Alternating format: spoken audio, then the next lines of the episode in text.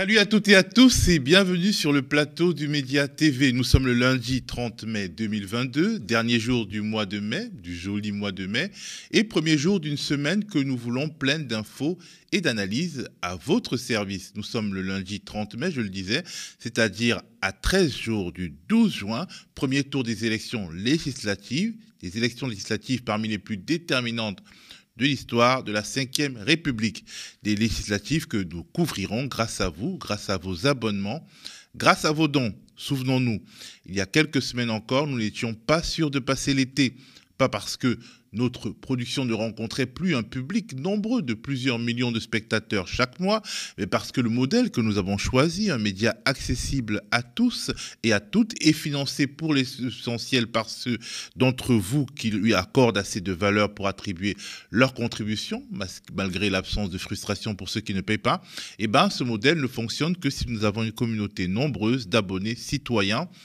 nous avons atteint le nombre de 10 000 abonnés et notre objectif est désormais de 15 000 abonnés. Si nous atteignons ce palier, nous ne ferons pas que survivre, parce qu'aujourd'hui nous survivons. Nous pourrons recruter en CDI des journalistes aujourd'hui contraints à la précarité, par exemple. Bref, continuons l'effort. Abonnez-vous, faites des abonnés, bâtissez avec nous la première société coopérative d'intérêt collectif du paysage audiovisuel français. La matinale du Média TV, épisode 147, c'est parti.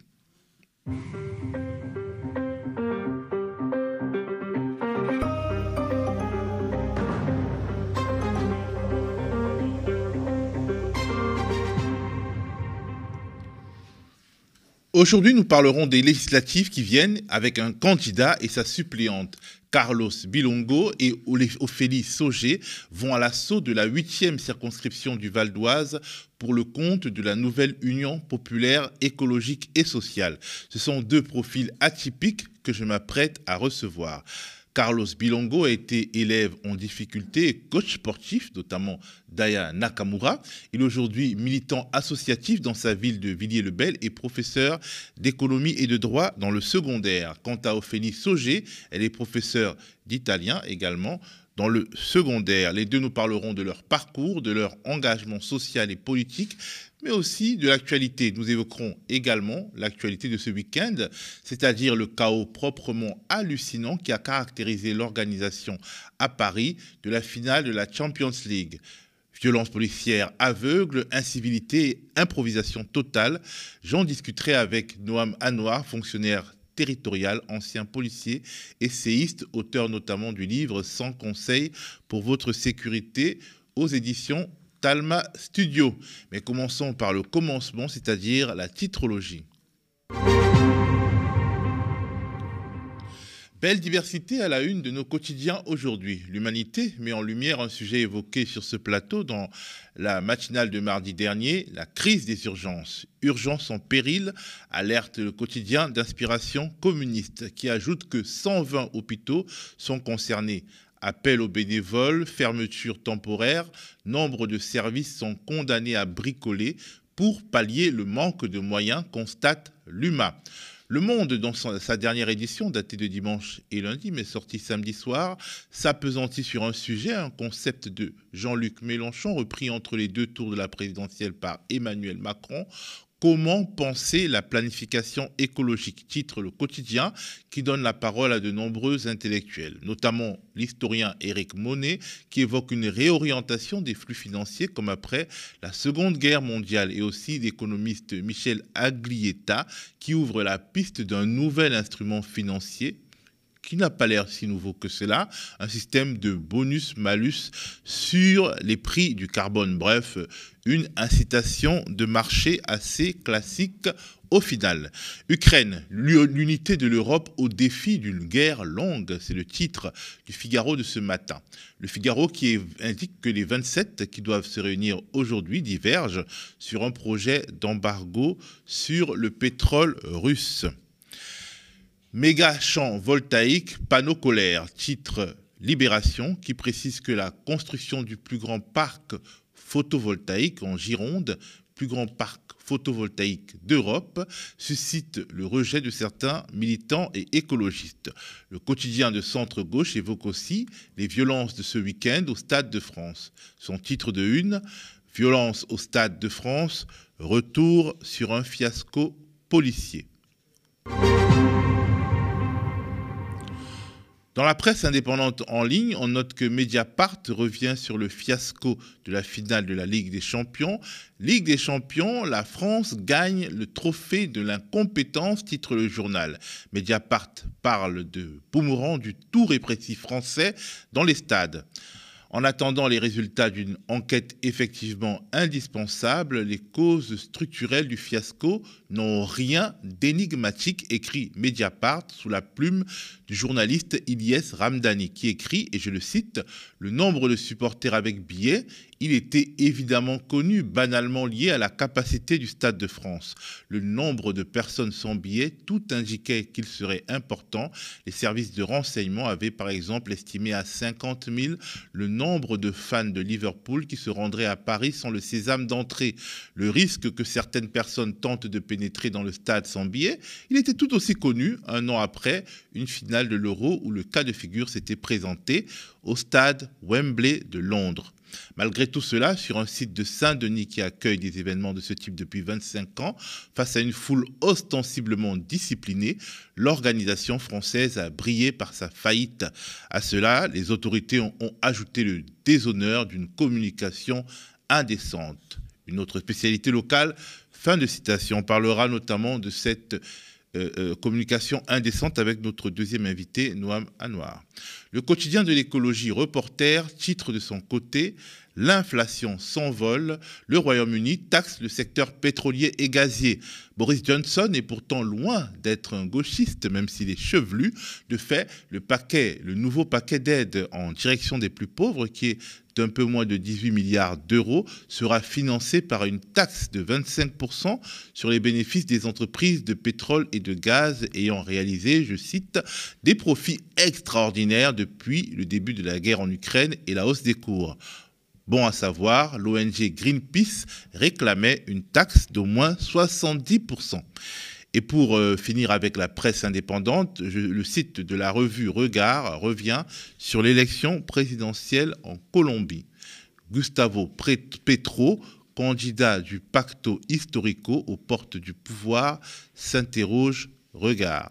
Le Pacto Historico est une large coalition de gauche et Gustavo Petro, ex-guerriero, a obtenu au premier tour, on l'a appris tard cette nuit, plus de 40% des suffrages. Il affrontera le 19 juin pour le second tour le candidat indépendant Rodolfo Hernandez, surnommé le Donald Trump colombien. Bien entendu, nous reviendrons dessus.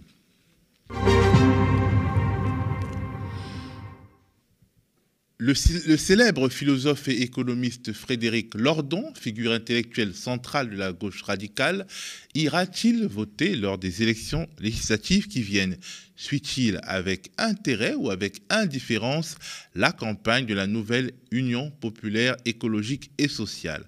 Le 22 mai dernier, il était présent au restaurant Le Lieu-dit pour le petit salon du livre politique. Et lors de son intervention qui a été mise en ligne ce week-end, il a pu donner l'impression de regarder la nouvelle coalition de gauche d'un air goguenard. Moi, je suis tombé il n'y a pas, longtemps sur un, tweet de, Manon Aubry qui dit Ah, euh, NUPS, un programme de rupture avec l'UE néolibérale. Ah, mais je ne sais pas qui est son dealer à elle, hein, mais Enfin, si c'est Saint-Maclou ou Mondial Moquette, mais en tout cas, c'est pas du pétard de jeune fille. Hein. Vous voyez, là, c'est. Et non, alors je, suis bien désolé, mais, ceci, n'arrivera pas. Ah bon, du coup, on fait quoi les 12 et 19 juin prochains? On va à la pêche?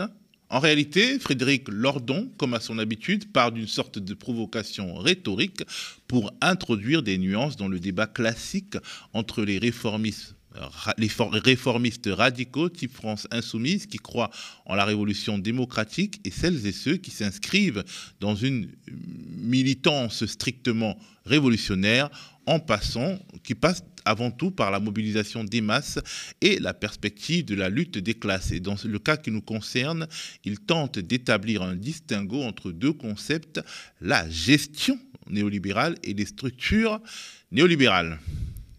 Rompre avec le néolibéralisme. Qu'est-ce que ça veut dire cette chose? Alors pour moi, ça veut dire deux choses qu'il faut, je pense, distinguer. Elles ne sont pas complètement indépendantes, ça va sans dire, hein. mais en première approximation, il faut les distinguer. Ça peut vouloir dire rompre avec la gestion néolibérale, ou ça peut vouloir dire rompre avec les structures néolibérales. Et ce n'est pas tout à fait pareil. Alors j'indique immédiatement mes réponses. Pouvons-nous espérer de rompre avec la gestion néolibérale? Oui, en partie. Pouvons-nous espérer de rompre avec les structures néolibérales? Non, pour l'essentiel. Alors bah, j'attaque dans l'ordre. Gestion néolibérale. Qu'est-ce que c'est qu'on appelle la gestion néolibérale? Eh bien, je dirais, c'est, à l'époque néolibérale, la logique générale de l'action publique. C'est son esprit, si vous voulez. Alors, comme c'est un terme un peu filandreux, je vais dire plutôt c'est son ethos. C'est l'ethos qui oriente l'action publique. Alors, l'ethos, c'est un ensemble de dispositions, d'inclinations, de schèmes, de principes de vision du monde, d'évidence spontanée, etc., mais qui informent très profondément les politiques publiques. Et alors, en l'espèce, c'est pas difficile. Qu'est-ce que c'est? C'est le parti pris de la remise maximale au marché, donc le parti pris de la déréglementation par opposition à tout ce qui est de l'ordre de nationalisation ou socialisation ou communalisation. Et deuxièmement, et c'est là que ça tourne au grotesque, c'est l'imitation des manières du marché pour tout ce qui n'a pas été remis au marché et qui a été conservé à l'intérieur du périmètre, euh, public.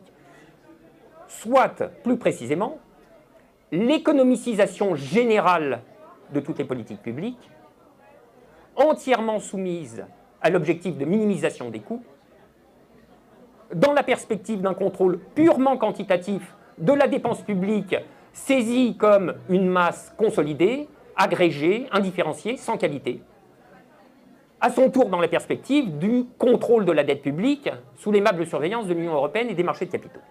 C'est ça la gestion néolibérale comme esprit ou comme ethos. Bon.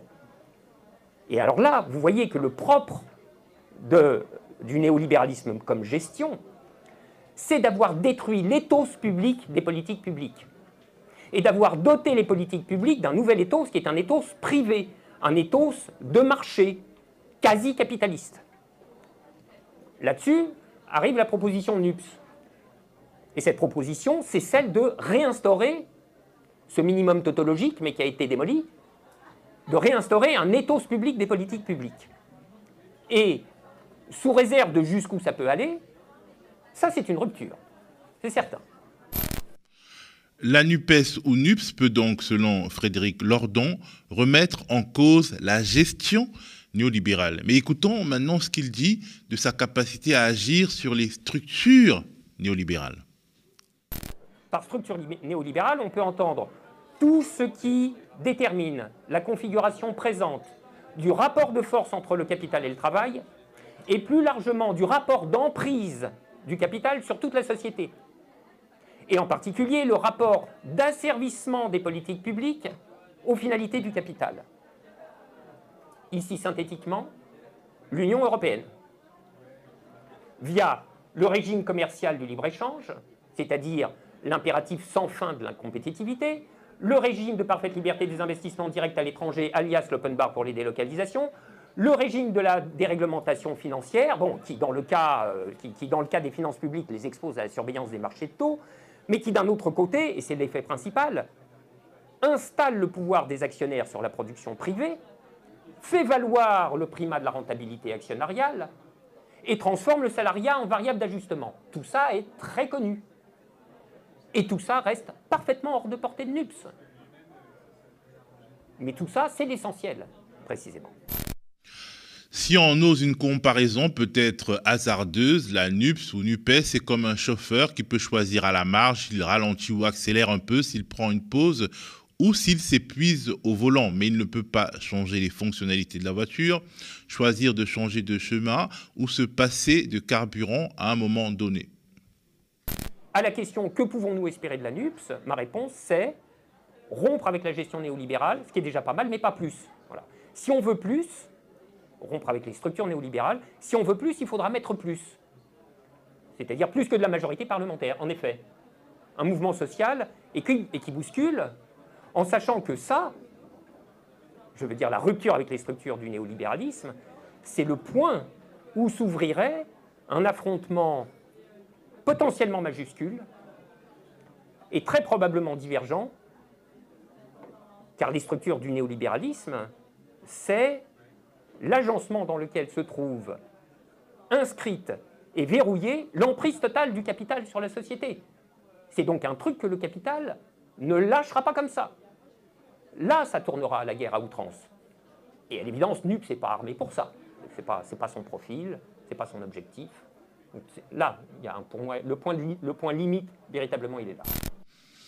Je ne sais pas pourquoi, mais quand il dit NUPS n'est pas armé pour ça, je pense euh, directement aux pontes du Parti socialiste qui sont dans la nouvelle coalition de gauche qu'on n'ose pas encore dire pluriel et qui ont une culture strictement gestionnaire de la chose publique. Mais bon, je m'égare peut-être. Pour en revenir à Frédéric Lordon, il considère que la perspective électorale et la victoire éventuelle de la NUPES ou de NUP, c'est une bonne nouvelle si elle débouche sur quelque chose de plus grand, hors du cadre strictement électoral. En gros, la révolution.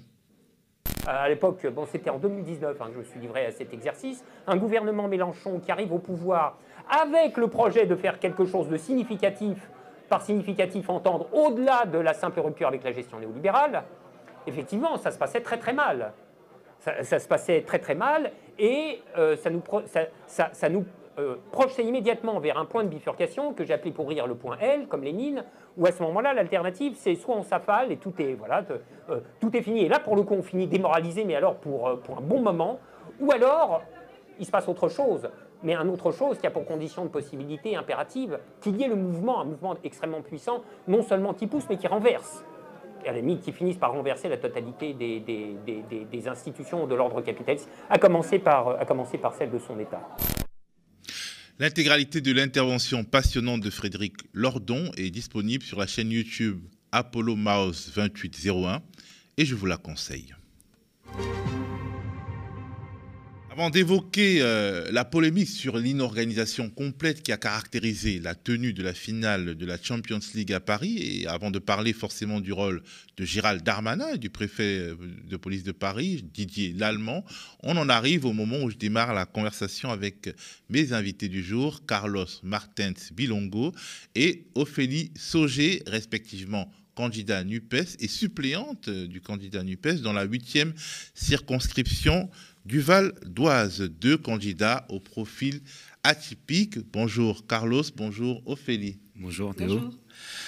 Alors, quelles sont les villes incluses dans votre circonscription déjà? Parce que ça ne va pas de soi même pour les électeurs. Exactement. Donc la huitième circonscription du Val d'Oise, c'est Arnaudville, Bonneuil, Garges, Sarcelles, Est et Villers-le-Bel, complet. Rien oublié? Non, c'est bon. Cinq communes.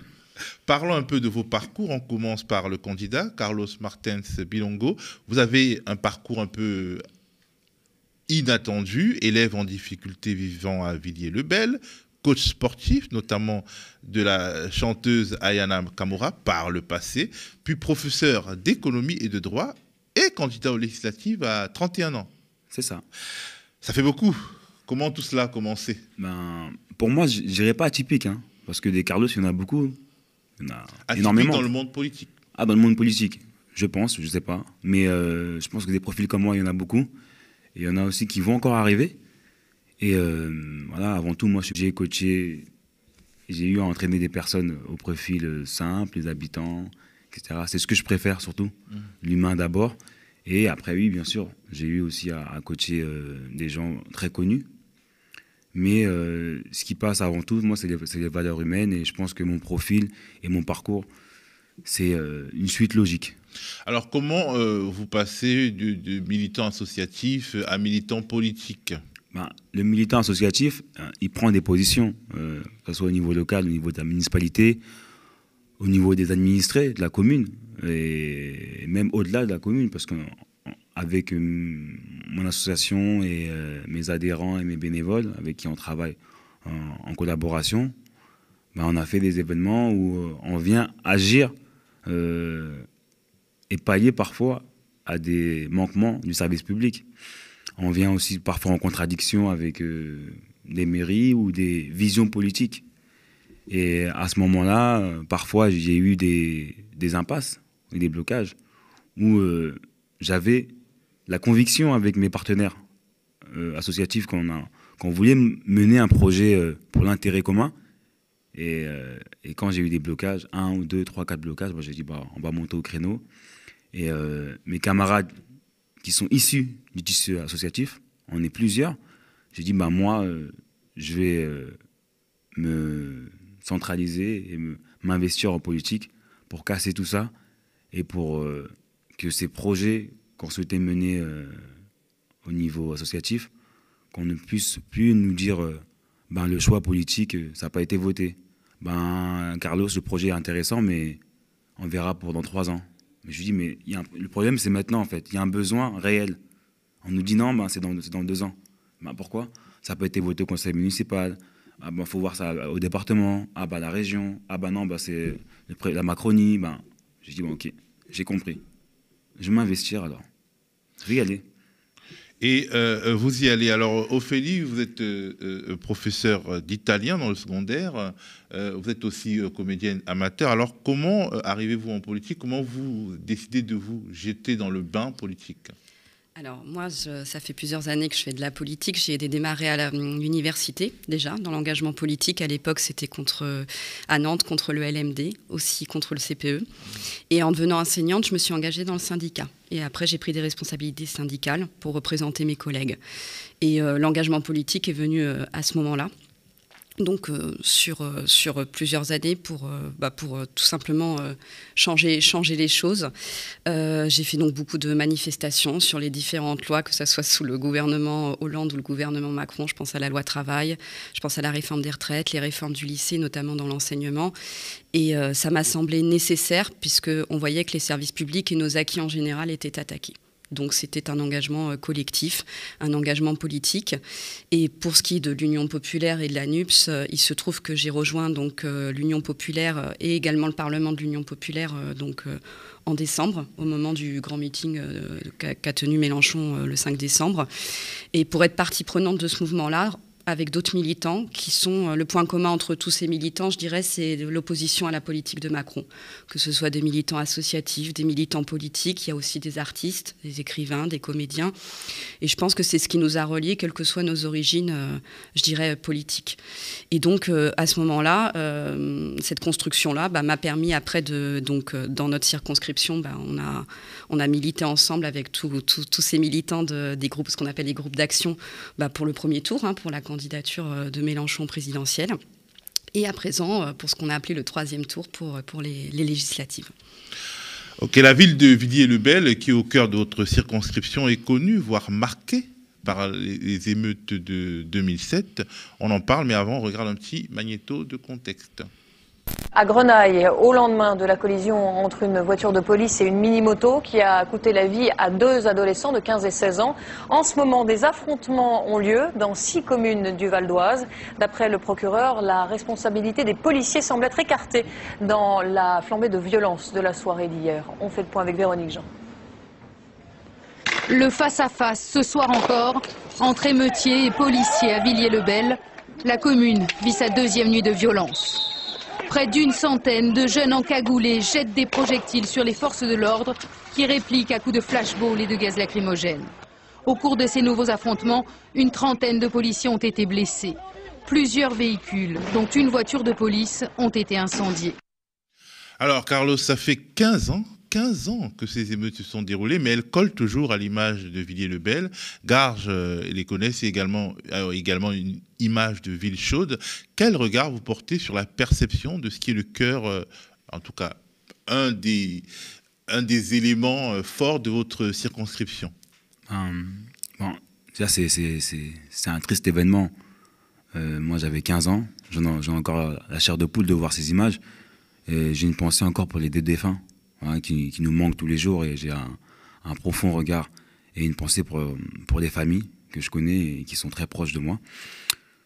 Ben, malheureusement, voilà, aujourd'hui, c'est, euh, c'est, euh, on est marqué Les habitants sont marqués par cet événement.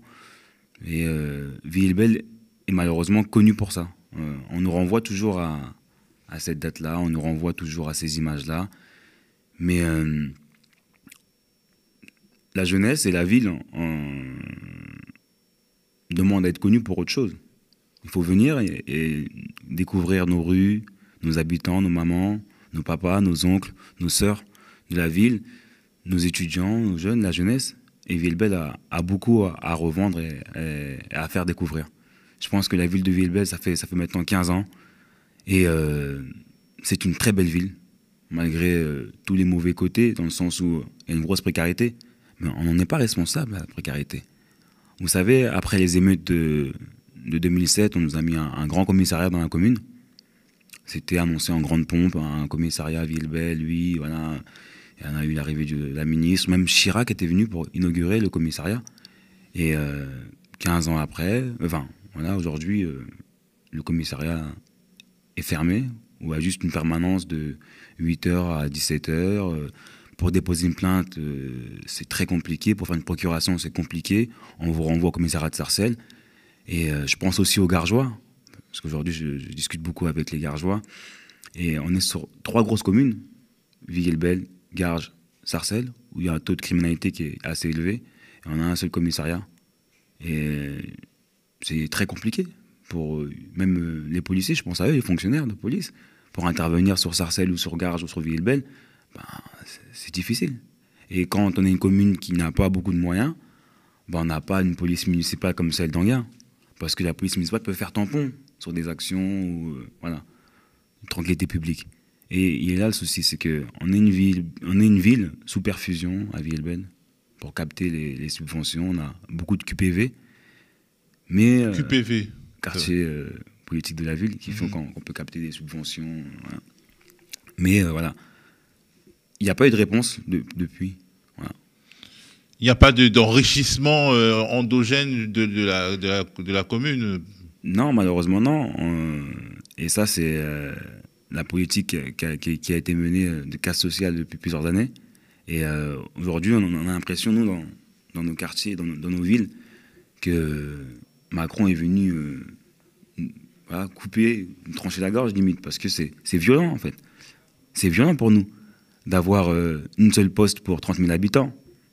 C'est dur pour des fonctionnaires. C'est dur pour tout le monde. Et ensuite, quand on, se rend compte qu'il y a des incidents euh, au bureau de poste, bah, c'est parce qu'il y a une concentration d'habitants, plus de monde, plus de flux, donc multiplication des, incidents. Et quand un employé de la poste ben, fait un droit de réserve, la poste est fermée pour tout le monde, et ben, c'est des courriers manquants, c'est plein de choses comme ça.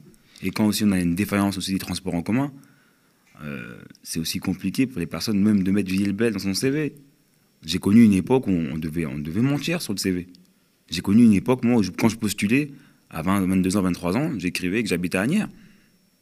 J'avais pris le reste de chez ma soeur parce que je me suis dit, ben voilà, on a vécu ça. Et je pense que toutes les personnes de Villebel, qui ont grandi à Villebel et qui ont connu les, émeutes, ont dû, euh, voilà, sur le CV, euh, changer l'adresse. Et ça, c'est. Il n'y a, a, pas plus violent, je pense. Parce qu'on y est, on est là, on est, dans une commune, on vit dans la commune, on, pense à l'égalité des chances, on dit on est en France, liberté, égalité, fraternité. Mais à un moment donné, on voit que c'est pas pareil. Hein.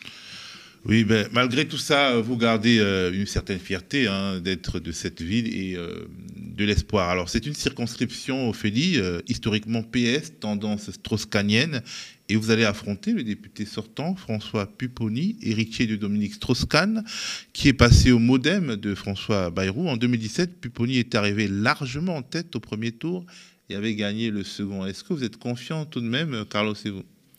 Alors, oui, euh, on est confiant euh, quand on se base sur le retour qu'on a là depuis le début de la campagne. Déjà parce qu'il y a eu un vote euh, massif pour Jean-Luc Mélenchon dans cette circonscription au premier tour. On s'appuie quand même là-dessus, puisque les gens avaient envie de changement, les gens adhéraient au programme de, Jean-Luc Mélenchon et surtout à l'idée de, rompre encore une fois avec cette politique macroniste qui est incarnée par donc, le député dont vous avez parlé, François Pupponi. nous, on propose un programme, on propose des mesures concrètes sur le blocage des prix, sur la retraite à 60 ans, sur le SMIC à 1500 euros, sur l'allocation jeunesse, sur le retrait de Parcoursup. C'est-à-dire ce que porte en fait euh, cette population quand on parle avec eux, euh, qui est pris à la gorge par l'augmentation des prix, des loyers, qui est pris à la gorge par ce dont a parlé Carlos, la, la défaillance d'une certaine manière des services publics où on ne donne plus aucun moyen. Moi, je pense aux écoles et aux collèges que je connais bien dans la circonscription.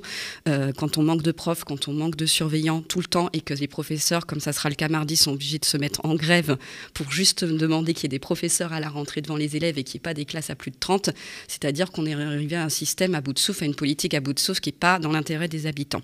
Donc à partir de là, euh, François Pupponi incarnant justement le programme de Macron qui est responsable de tout ça, oui, on peut penser que dans notre circonscription, les habitants, et on le voit dans les discussions, dans les retours qu'on a, ont envie bah, d'une autre politique, tout simplement de rompre avec ça.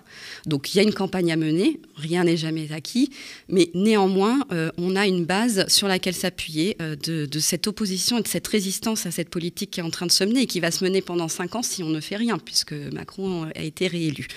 Donc on a beaucoup d'échanges, on a fait beaucoup d'actions, euh, d'ailleurs on peut le voir sur les réseaux, on fait des apéros politiques dans les quartiers, on fait des porte-à-porte, on fait des meetings, des réunions, on a beaucoup de monde qui vient à chaque fois, des gens qui veulent discuter et qui veulent que ça change. Bien sûr, il y a des gens déçus parce qu'il s'est passé au premier tour. Il y a parfois des gens qui n'y croient plus et c'est normal.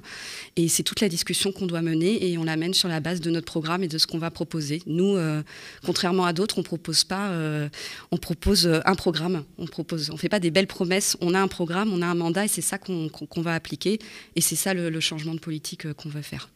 Est-ce que Carlos, vous ne faites pas face à ce qu'on pourrait appeler un système Pupponi qui euh, va au-delà euh, du, simple argumentaire politique, mais qui crée une sorte de, nœud de relations et de, des pratiques politiques euh, difficiles à, à, confronter, à affronter en tout cas. Bien sûr, moi, c'est le, c'est le combat, c'est David contre Goliath. Dans le sens où, dans ces communes de la circonscription, il y a voilà, cette une sorte d'omerta, une sorte euh, euh, de pression. Et c'est un, un, héritage de, de, plusieurs années. Voilà, il a été euh, pendant 25 ans député maire, et là depuis 15 ans, trois mandats donc député, et il, a mis en place un système qui va au-delà de la politique. On peut pas aujourd'hui, on pourrait être mathématiquement se dire ben c'est joué parce que la circonscription a voté à 55% pour Jean-Luc Mélenchon. Et ensuite, si on prend l'ensemble des voix de la gauche, on est à 62%. Donc avec le report de voix, on peut dire ben, c'est joué, Macron est à 15%. Mais euh, il faut aller au-delà de ça. Parce qu'il y a l'abstention aussi qui, peut, qui fait mal à la France et qui peut faire mal à la circonscription. Parce que ce que je dis, moi, dans, les meetings, dans les réunions publiques et dans mes échanges avec euh, la population, c'est qu'aujourd'hui, c'est deux mondes qui s'affrontent. Deux mondes qui s'affrontent. Et si on est absent de ce, scrutin, on va laisser l'occasion de dire que voilà, nos villes ont voté pour un changement au mois d'avril. Et on a juste à faire la, même, procédure au mois de juin, le 12 juin et le 19 juin, mettre un bulletin de vote, comme on l'a fait au présidentiel, pour changer les choses? Et il y a une volonté les gens ont ras-le-bol de ces petits arrangements. Les gens ont ras-le-bol de cette politique qui éloigne les gens des urnes. Parfois, je fais des porte-à-porte, on me dit non, mais j'en ai marre. Marre, c'est quoi que vous appelez les petits arrangements? Les petits arrangements, c'est euh, comme de, l'achat de voix. De l'achat de voix, de la pression. Les gens veulent voir autre chose. L'achat de voix euh, dans votre circonscription? Dans la circonscription, oui. clientélisme. Exactement. Des réunions publiques qui sont réservées à des communautés, par exemple, ou à des religions. Moi, pour moi, c'est. J'ai l'impression même que c'est apparenté uniquement à ma, circonscription. C'est des choses qu'on voit. C'est rare dans d'autres circonscriptions françaises, mais euh, chez nous, tout est possible. Mais euh, les habitants ont émis le souhait euh, de tirer un trait là-dessus. Alors ben, justement, vous êtes, euh, Ophélie, vous êtes tous les deux enseignants euh, dans le secondaire. Que pensez-vous de la crise du recrutement dans l'enseignement avec moins de candidats admissibles au concours euh, de l'enseignement cette année que de places disponibles dans certaines matières et ou dans certaines académies? Et justement, est-ce que c'est une sensibilité que vous pouvez amener à l'Assemblée nationale, évoquer cette crise de l'enseignement? Alors cette crise, qu'il faut bien comprendre, c'est qu'elle a été organisée. Elle a été organisée par différentes mesures. Ça peut paraître technique, mais en fait c'est très précis. C'est la première euh, réforme qu'on a appelée la masterisation des concours, où plutôt que de pouvoir postuler à Bac plus 3, il fallait postuler à Bac plus 5, ce qui demandait à tous les postulants d'avoir deux ans d'études supérieures à financer. Ensuite, il y a eu la non-augmentation des salaires. On a des enseignants qui peuvent commencer à 1400 euros, donc en ayant un concours et un bac plus 5. Donc forcément, ça, ça c'est pas très convaincant pour démarrer dans le métier, plus les difficultés du métier liées à l'augmentation du nombre d'élèves par classe et les différentes réformes. Donc tout ça crée un contexte où oui, on va avoir du mal à attirer des candidats pour ce métier qui devient finalement difficile, mal payé et pour lequel il faut faire en plus deux ans d'études en plus. Par ailleurs, bon, c'est très technique aussi, mais la réforme en soi des, concours fait que le concours, il est, complet, il est en partie désincarné, que vous devez assurer des cours en préparant votre concours, ce qui n'était pas le cas il y a quelques années, où vous, pouvez passer votre concours directement, faire un stage avec seulement quelques heures pour avoir le temps de se former. Donc comme tout est rendu difficile, bah forcément il y a moins de candidats. Donc en effet, sur des candidats dans notre académie, sur le premier degré, il peut manquer la moitié hein, des candidats pour un concours. Et c'est pour ça que la rectrice a proposé un job dating, c'est-à-dire 30 minutes pour recruter un enseignant. On ne recrute pas un enseignant en 30 minutes. Et si on propose ça, ça veut dire qu'encore une fois, on n'assure pas le service public de l'éducation. Donc c'est tout à fait des choses, oui, qu'on peut porter à l'Assemblée, qui sont d'ailleurs dans le programme de l'ANUPS. Tout ça, c'est pas une fatalité. On a recruté des enseignants pendant des années, bien formés, avec un concours. Moi, à l'époque, en stage, je faisais 6 heures d'enseignement. Tout le reste du temps, j'étais formée. Aujourd'hui, les enseignants stagiaires, on leur demande de faire 15 ou 18 heures. On leur demande de faire des cours pendant leur concours. On ne peut pas préparer un concours en assurant déjà des cours en classe. C'est un métier qui s'apprend. Donc tout ça a été organisé. Tout ça a été euh, structuré euh, par des réformes, que ce soit sous Sarkozy et euh, après sur le gouvernement Macron, notamment par Blanquer, hein, notre ex-ministre Blanquer. Donc ces réformes, elles peuvent être retirées. On peut revenir au concours, on peut revenir à un recrutement qui se passe bien, on peut augmenter le salaire des enseignants débutants et ça rentrera dans l'ordre. Il n'y a pas de raison. Merci beaucoup Ophélie, merci beaucoup Carlos et j'ose vous dire bonne chance pour le scrutin des 12 et 19 juin.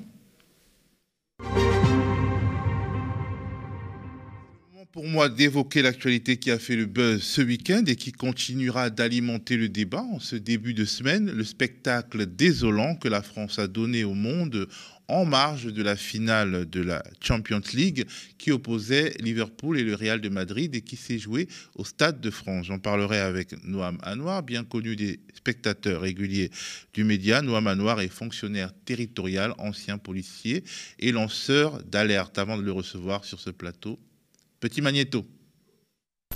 We've been here. We've been here for four hours. Four hours plus. We have. Genuine tickets. We have tickets for the football, and, and they will not let us in. We're trying to get through, so got a ticket. Can't get in.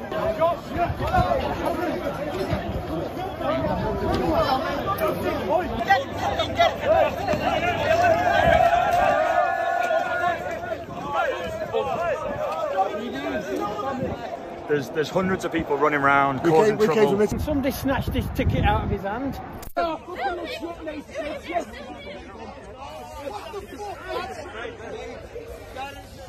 When you've been caught in a crush outside a football ground, when you see little children crying because they have tear gas and pepper spray in their eyes, um, children being lifted out of crowds onto fences to get them out. You can't go in and enjoy a game. The result doesn't matter. Uh, uh, uh, I won't come here. I won't come to Paris for football again now. Je suis désormais sur ce plateau avec Noam Anwar, ancien policier, lanceur d'alerte, euh, spécialiste des questions de sécurité et auteur de plusieurs essais, notamment euh, Sans conseil pour votre sécurité, paru aux éditions Talma Studio. Alors, euh, Noam. Bonjour Théophile. Salut, comment tu vas? Ça va, ravi de vous retrouver. La première question que je voudrais te poser est la suivante. Les troubles auxquels on a assisté ce week-end auraient-ils pu être anticipés et pourquoi ne l'ont-ils pas été? Alors pour plusieurs raisons. C'est effectivement un désastre, un désastre qui prend une autre allure que ceux qu'on a connus, euh, je dirais, euh, dans les années précédentes.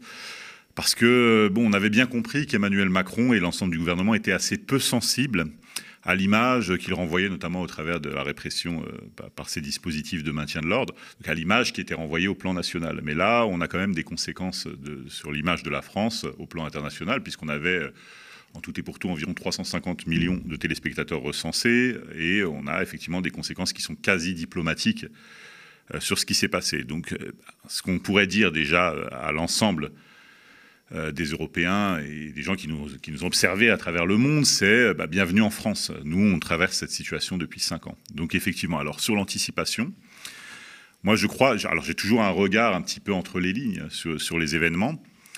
Et je crois que les Français, euh, mais les, Britanniques sont en train de comprendre euh, qu'il s'agit d'une mascarade. C'est-à-dire qu'on a effectivement un échec cuisant sur bah, l'anticipation, la prise en charge sur le vif des événements mais également une communication assez artisanale, pour ne pas dire amateuriste en fait. Euh, bon, alors euh, j'y viens. Euh, normalement, on a effectivement un service qui est censé anticiper les troubles à l'ordre public. On le sait puisque depuis maintenant plus de 4 ans, on a des manifestations qui sont régulièrement interdites sur Paris pour des raisons justement de, de, risque manifeste de troubles à l'ordre public. C'est à chaque fois la même raison.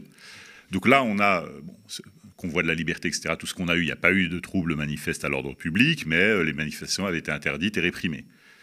Et là, la seule manifestation pour laquelle, effectivement, on a eu des troubles à l'ordre public constatée, euh, celle-ci n'a pas été interdite, n'a pas fait l'objet d'un arrêté d'interdiction. Bah, naturellement, c'est l'UEFA qui organise, donc on n'est pas euh, du côté de C'est un énorme match, on ne peut pas dire à l'Europe entière, mais écoutez, euh, il y a deux, trois troubles à l'ordre public, donc il aurait fallu le faire. Il aurait fallu le faire, et il aurait fallu le faire en amont, mais même si ça n'a pas, été, ça n'a pas eu lieu en amont, les images nous ont démontré qu'à un moment, bon, bah, la, situation, la situation était, n'était plus sous contrôle on a eu euh, une horde de supporters qui ont forcé euh, les accès au Stade de France. Et dès lors qu'on n'est plus en mesure de sécuriser ne serait-ce que les abords du Stade de France, mais même l'intérieur, les tribunes euh, du stade, il faut arrêter. Il faut arrêter le match. Donc plutôt que de retarder le coup de sifflet, dès lors qu'on n'a plus la possibilité de savoir qui a pénétré à l'intérieur du stade et qu'on n'a pas pu fouiller et palper euh, l'ensemble des personnes qui se trouvent à l'intérieur. Et on le sait, mais je parle en conséquence de cause, puisque j'étais présent le 13 novembre 2015 au moment où les kamikazes ont essayé d'accéder et n'ont pas réussi, donc ils se sont fait sauter à l'extérieur du stade. Je veux dire, là, on aurait dû arrêter, on aurait dû euh, remballer. Voilà, c'est clair et net. Bon, finalement, il n'y a pas eu, euh, il n'y a, pas, eu alors ça ne dépend effectivement pas de cet ordre-là, pas de cet ordre-là. Mais je veux dire, bon, euh, ce qu'on attend d'un ministre de l'Intérieur, d'un préfet de police, d'un chef de la police locale, c'est de prendre les bonnes décisions. Donc les services effectivement de renseignement euh, sont euh, des services d'aide à la décision. On a une section à la direction du renseignement de la préfecture de police qui s'appelait autrefois la dixième section qui est en charge du hooliganisme précisément. Et donc j'y viens, la communication du ministre de l'Intérieur, en fait, qu'est-ce qu'elle nous dit? Elle nous dit, bah, en fait, c'est pas nous, nous les Français n'y sommes pour rien, la menace est venue de l'extérieur et c'est pour ça qu'on n'a pas... Euh, voilà. On va écouter les, explications que le préfet de police a données, mais euh, pour euh, en rester au risque, c'est-à-dire en fait, il y a mmh. la, finale s'est déroulée dans un stade où il y avait plusieurs centaines de personnes dont on ne savait pas si... Il y avait 70 000 places à peu près. il y hein, avait plusieurs centaines de personnes qui n'avaient pas été fouillées, dont on ne savait pas si elles pouvaient être dangereuses. Et, et bon, finalement, il y a, le pire a été n'a pas eu lieu, heureusement, mais on a envie de demander quand même des comptes à, Gérald Darmanin, à Didier Lallemand. Est-ce qu'on a le, raison d'avoir envie de leur demander euh, des comptes?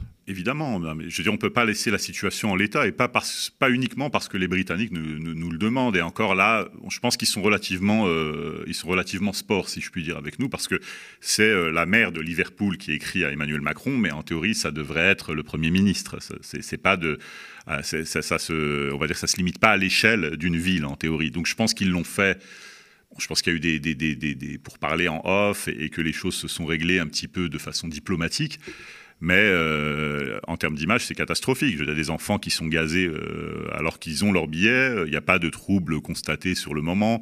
Les, policiers ne sont pas en situation de légitime défense. Dans un premier temps, la préfecture de police émet un communiqué pour nous dire qu'il y a eu des troubles, effectivement, sur la zone Stade de France, mais que sur les fan zones, ça s'est plutôt bien passé. Là, on a des images et des informations qui nous parviennent au fur et à mesure du temps qui nous démontrent que c'est pas du tout le cas. Je veux dire, ça a été catastrophique, y compris sur les fan zones, notamment sur Nation. Donc bon, euh, voilà, je, veux dire, je ne sais pas par où commencer. là, euh, dans, le commentaire, on est sur une situation qu'est-ce que je peux dire.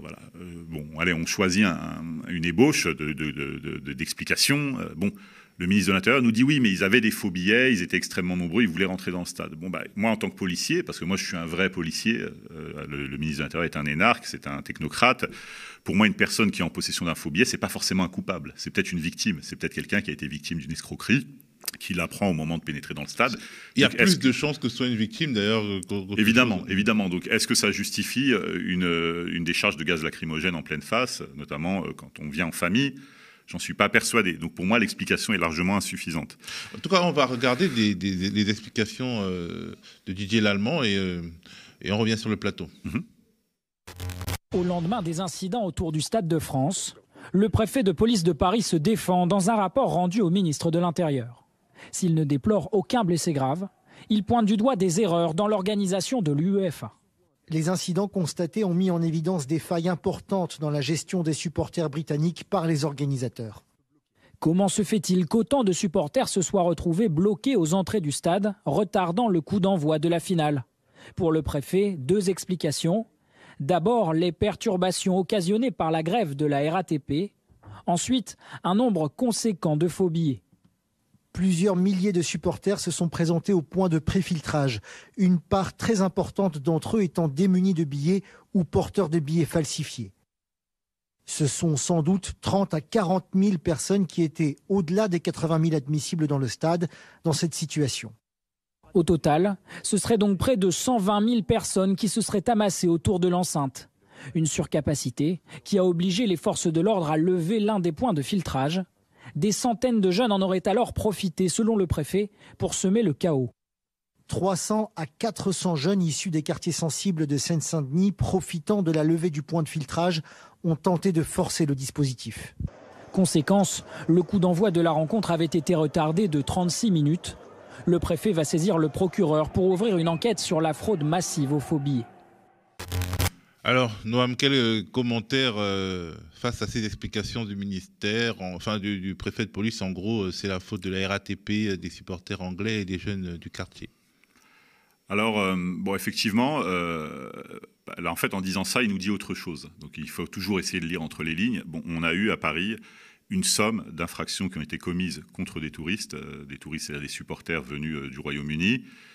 Euh, qui, sont, euh, qui font aussi partie du bilan de cette journée, de cette triste journée. Donc bon, pour résumer, on a la grève à la RATP. Donc on a eu euh, une série de vols à la Tiroal aux alentours de 15h30. À 19h20, on a eu des vols avec violence, téléphone, sac à main, portefeuille, argent, liquide. 21h, des vols de téléphone et d'argent signalés sur le Stade de France. 22h15, une agression sexuelle signalée qui a été, qui a été suivie d'une interpellation. À 23h, des violences urbaines, tir de mortier d'artifice, vol à l'arraché, vol avec violence. Donc tout ça, c'est aussi à justifier. Il y a ce qu'on a vu sur les images et ce qui, ce qui n'est pas visible. Donc bah, l'idée, c'est de dire, plutôt que de dire effectivement on a sous-dimensionné le dispositif de maintien de l'ordre et de sécurisation, on préfère dire c'est la faute des grévistes de la RATP si les personnes ont stagné dans Paris et euh, ont été victimes d'agressions en tout genre. Alors, euh, moi je crois qu'on est en France, en 2022, septième puissance économique mondiale. Comment est-ce qu'on peut justifier le fait que des personnes qui stagnent dans des enceintes de transport en commun, je veux dire, on n'est pas dans un, c'est quand même un lieu fermé qu'on peut sécuriser, donc on a les services de sécurité privés de la RATP et de la SNCF, mais on a aussi la police, la police des transports. Donc comment est-ce qu'on n'a pas pu euh, protéger ces gens-là? Le temps, euh, temps d'attendre un train, quand bien même euh, il fut-il en retard Je veux dire, c'est pas une explication suffisante. Donc c'est totalement catastrophique. Et euh, il fallait oser dire que c'était effectivement de la faute de la RATP. Bon, même en surface, on a vu les images, je veux dire, du côté de Bastille et du côté des jardins, euh, des divers jardins qui ont été occupés par les. Il n'y a pas eu d'anticipation au, niveau sanitaire. Je veux dire, on a eu des déchets, des déchets euh, qui ont été accumulés comme ça sur, dans les rues de Paris. C'était proprement dégueulasse, pardon pour l'expression. On a même un journaliste espagnol en direct qui a été agressé par un rat. je veux dire. Donc voilà, donc ce qui se profile, ce qui se dit, c'est de façon très légitime, on est amené dans un an à peu près, hein, pour les JO, à recevoir des délégations du monde entier. Les Jeux olympiques, c'est un village olympique, c'est des gens qui parviennent du monde entier. Moi, j'ai, en tant que fonctionnaire du renseignement, eu à euh, travailler sur le dossier des Jeux olympiques de Sochi. Dans le cadre de la lutte antiterroriste, on a reçu une vidéo qui avait été sous-titrée en français, où euh, des rebelles indépendantistes parce que là-bas, en Russie, ça, bon, il, y avait il y avait un problème au niveau de la Tchétchénie, mais il y avait aussi l'Ossétie du Nord, donc on avait des prises d'otages régulières, euh, des attentats, etc. Où des gens ont dit, bon, il est hors de question que les Jeux Olympiques se déroulent sur la terre de nos ancêtres, on va attaquer euh, la délégation, les délégations olympiques. Donc bon, la France. Une simulation. Hmm. Ah non, c'était pas. Voilà, mais il y, avait eu euh, vraiment une vidéo de menaces et de revendications qui, qui, promettaient de rendre, de faire des Jeux olympiques de chien un bain de sang. Donc nous, on l'a traité, on a fait une analyse du risque. On savait pas si on allait envoyer notre délégation euh, d'athlètes et finalement, la délégation d'athlètes française a été escortée par le RAID. Donc c'est la décision qui avait été prise. Et peut-être que justement elle a été en sécurité et qu'il n'y a pas eu d'attentat parce qu'il y avait le raid sur place et puis il y avait aussi les forces russes. Peut-être qu'il n'y en aurait pas eu de toute façon, on ne sait pas, mais on ne pouvait pas se permettre de prendre le risque. Donc bon, les étrangers qui nous regardent, qui nous écoutent, euh, parce que la vidéo va circuler, il va y avoir des replays, des reprises, etc. Posez-vous la question de savoir si les Français sont à même de protéger vos délégations. Si elles ne sont pas à même de protéger vos délégations, peut-être, bah, faites comme nous, faites appel à vos polices et ah à ben, vos on ne va pas dire ça. Je pense ah mais là, en l'état, en l'état. Alors, euh, Théophile, non, non, non, non. En l'état, moi, j'ai vu des dizaines de jeunes grimper par-dessus les grilles du Stade de France et s'introduire parmi les 70 000 spectateurs présents. Et euh, le stade n'était pas saturé. Hein. Le Daily Telegraph et la BBC nous envoyé des images. Il y avait des portions de tribunes entières qui étaient vides. Hein. Donc, euh, pour des raisons de désorganisation, parce que les billets étaient vendus et puis les gens n'ont pas pu accéder à leur place avec leurs billets. Donc moi, j'ai pas la garantie qu'aujourd'hui, il n'y ait pas des gens qui fassent partie d'une organisation, quoi que ce soit, qui puissent regarder ces images et dire, bon, bah, c'est bon, on va envoyer du monde. Si on a deux types sur, les plus, sur quelques centaines qui ont pénétré dans le stade avec des armes et des chargeurs, ils peuvent faire un carnage à l'intérieur. Donc moi, personnellement, en tant qu'adulte responsable et en tant qu'homme public, je n'enverrai pas mes enfants et ma famille assister à un match au Stade de France dans ces conditions. Je ne veux pas, c'est trop risqué. Donc, ce que je veux pour moi, ce que je ne veux pas pour moi, je le recommande aux gens. Donc je demande à ce qu'il y ait une réaction assez vive du président de la République. Je on ne peut pas laisser ça et passer à autre chose, comme si de, et on ne peut pas aller aux Jeux Olympiques 2024 dans ces conditions. Voilà. Donc en gros, le problème, c'est le dimensionnement. Alors, en fait, c'est le, sous-dimensionnement du dispositif, donc du dispositif de maintien de l'ordre au Stade de France, à Paris, dans les transports en commun, parce qu'on est, nous sommes des professionnels de la sécurité, on sait très bien que tout ne se passe pas au Stade de France, qu'il y a y avoir des acheminements, qu'il y a aussi des risques dans les transports en commun, dans les surfaces d'attente, dans les surfaces de restauration, dans les fan zones. Donc tout ça, ça se prévoit. Je veux dire, on a des gens, des experts qui sont là pour penser ça, et ça n'a pas été fait. Donc, légitimement, les étrangers et les, et les pays partenaires qui nous regardent nous disent est-ce que vous êtes sûr que ça va aller pour les JO Est-ce que ça, vous êtes sûr que ça va aller pour la Coupe du Monde de rugby? Donc là, on nous dit oui, mais c'est la faute de la grève de la RATP, c'est la faute globalement des jeunes issus des quartiers. C'est aussi la faute des, alors, Anglais. Alors il faut savoir qu'au Stade de France, il y a une particularité, c'est que le Stade de France, bon ben, on a euh, la Seine qui traverse, euh, voilà, qui, qui, borde le Stade de France. Et on a le franc-moisin de l'autre côté de la Seine. Donc il y a quelques années, euh, environ aux alentours de, l'an 2010, il y avait déjà eu des, problèmes de violence urbaine. C'est-à-dire que les jeunes euh, du quartier étaient soupçonnés de profiter euh, des matchs, des occasions de matchs et des grands rassemblements pour aller bon, faire du vol, à, ce qu'on appelle du vol à la roulotte, aller piquer dans les voitures, etc., des supporters qui venaient en voiture, dans les autobus.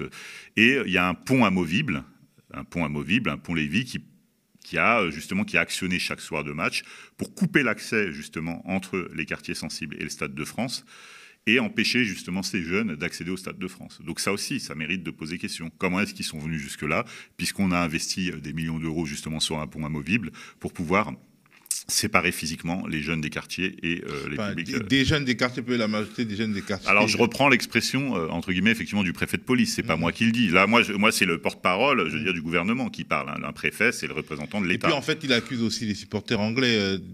Alors il y a eu, un, moi, c'est mon opinion effectivement, et on pourra peut-être conclure là-dessus. Hein. je, je reste à ta disposition naturellement.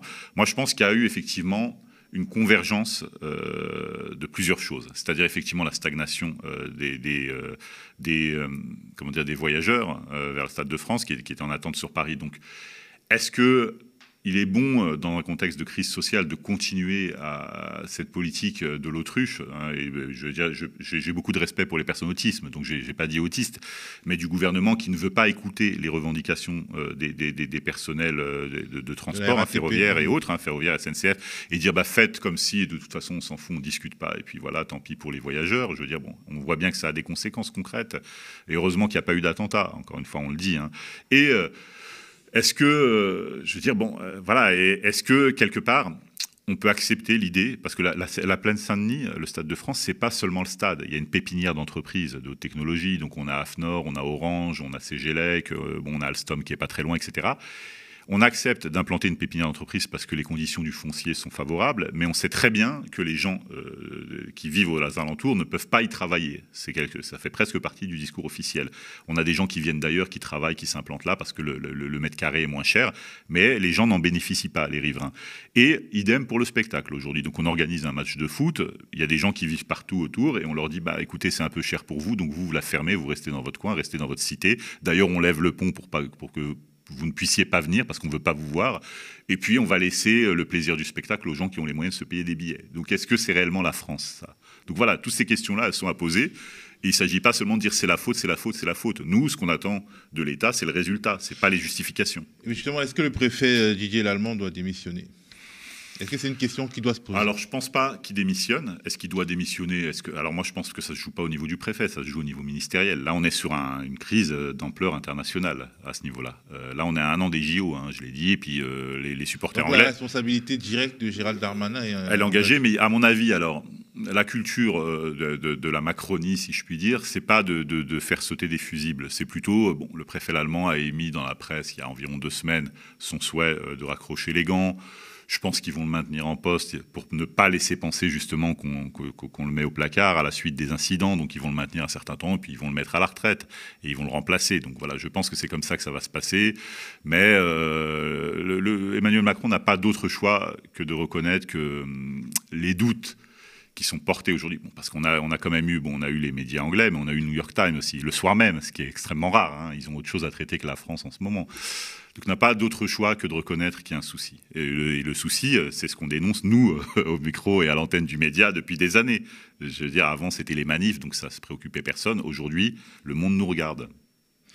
Merci beaucoup, euh, Noam, pour, euh, pour, ces explications et pour ce point de vue. La contre-matinale du média, c'est terminé pour aujourd'hui. Demain matin, vous retrouverez ma concernée Adia à 8h. Et n'oubliez pas de revenir ce soir avec euh, l'instant Porsche. N'oubliez pas non plus, si vous le pouvez, de vous abonner sur le médiatv.fr slash soutien. Alors j'ai parlé de ma conscience Nadia, ce sera plutôt mon confrère Gémil.